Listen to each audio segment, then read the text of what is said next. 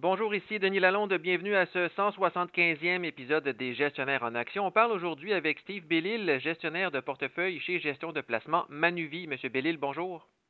Bonjour.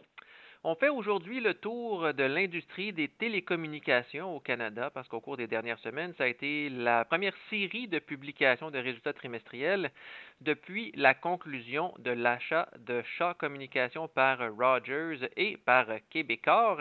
Et justement, là, on a vu le titre de Rogers qui a subi une baisse importante après la publication de ses plus récents résultats financiers. Est-ce que les marchés ont réagir à la nouvelle selon vous? Pas nécessairement, parce que ce qu'on constate euh, depuis quelques temps, c'est que l'intensité de la concurrence euh, dans le secteur des télécommunications au Canada s'est intensifiée. Euh, il y a plus d'incertitudes. C'est quelque chose qu'on a pu voir dans des courtes périodes dans le passé, mais il y a toujours un risque que ça perdure longtemps puis que ça dégrade la rentabilité des joueurs dans le secteur. Donc, on a vu une faiblesse un peu généralisée dans le secteur récemment et c'est vraiment causé par cet élément-là.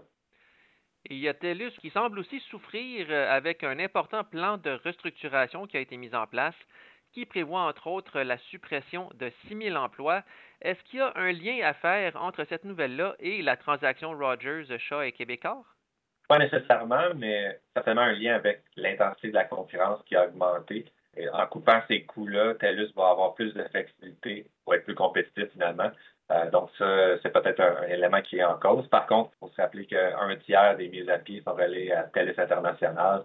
Donc, il n'y a rien à voir avec les, télécoms, qui a peut-être plus à voir avec des problèmes structurels dans TELUS International suite au plus récent développement qu'on a eu avec euh, ChatGPT, l'intelligence artificielle, le, le modèle d'affaires finalement de, cette business-là est un peu remis en question. Mais sinon, je pense que euh, TELUS cherche à réduire ses coûts pour avoir plus de flexibilité. Et pendant ce temps-là, là, chez BCE, on a aussi connu des difficultés au second trimestre. Est-ce que l'entreprise pourra se rattraper en seconde moitié d'année, qui est habituellement toujours un petit peu plus vigoureuse là, pour l'industrie des télécoms?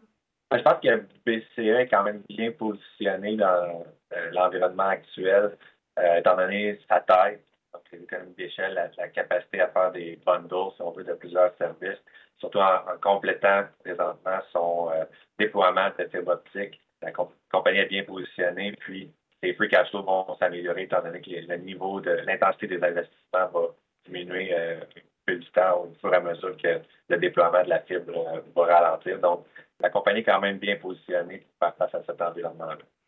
Et si on prend Québecor maintenant, qui a dévoilé ses plus récents résultats trimestriels le 10 août, l'entreprise semble en voie de réussir sa percée canadienne dans l'industrie de la téléphonie mobile avec l'achat de Freedom Mobile. Quelle analyse vous faites de la situation chez Québecor? Euh, on est assez favorable à l'acquisition de Freedom parce que l'évaluation qui a été payée était très attrayante. Euh, et aussi, l'entente avec Rogers pour l'accès au réseau est aussi très favorable. Euh, donc, ces éléments-là, on les voit positivement.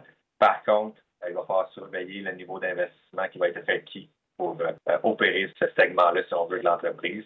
Dans les résultats les plus récents, euh, on n'a pas pu regarder encore en détail, mais quand même, euh, le niveau de 49 000 nouveaux abonnés en sans fil, ça va être intéressant de voir de où ces abonnés venaient dans l'entreprise, de quelle province, etc. Mais il va falloir vraiment surveiller le niveau de CAPEX qui va être nécessaire parce que si Québécois doit dépenser beaucoup pour euh, dans ce segment-là, ça va être euh, défavorable à son rendement sur le capital investi et à sa génération de free cash flow à moyen terme.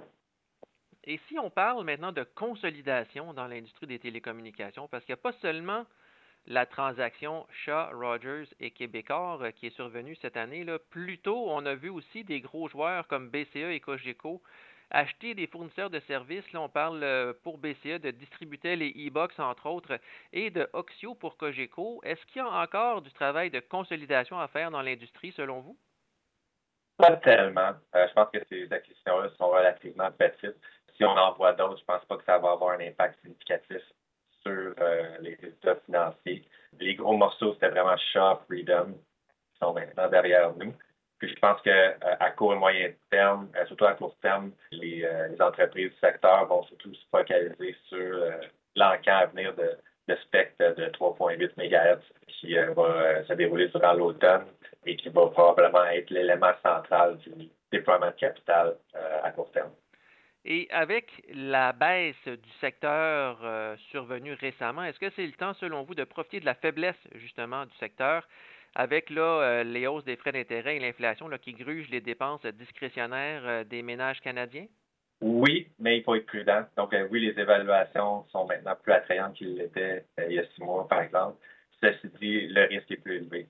Si l'intensité de la concurrence demeure élevée à ce niveau-là pour une période prolongée, euh, il va y avoir davantage de pression sur le secteur. Donc, euh, euh, oui, on peut être opportuniste, mais il faut être prudent et il faut bien choisir les entreprises dans lesquelles on, va investir à ce stade-ci. Et justement, quels seraient vos choix en ce moment là, dans le monde des télécoms au Canada? Ben, les entreprises qui, les titres qui correspondent le plus à nos critères et qui, selon nous, sont évalués de façon assez attrayante, point de vue risque rendement, à ce stade-ci, il y aurait Cogeco, qui, justement, n'est pas tellement impliqué dans la guerre de prix qu'on voit présentement.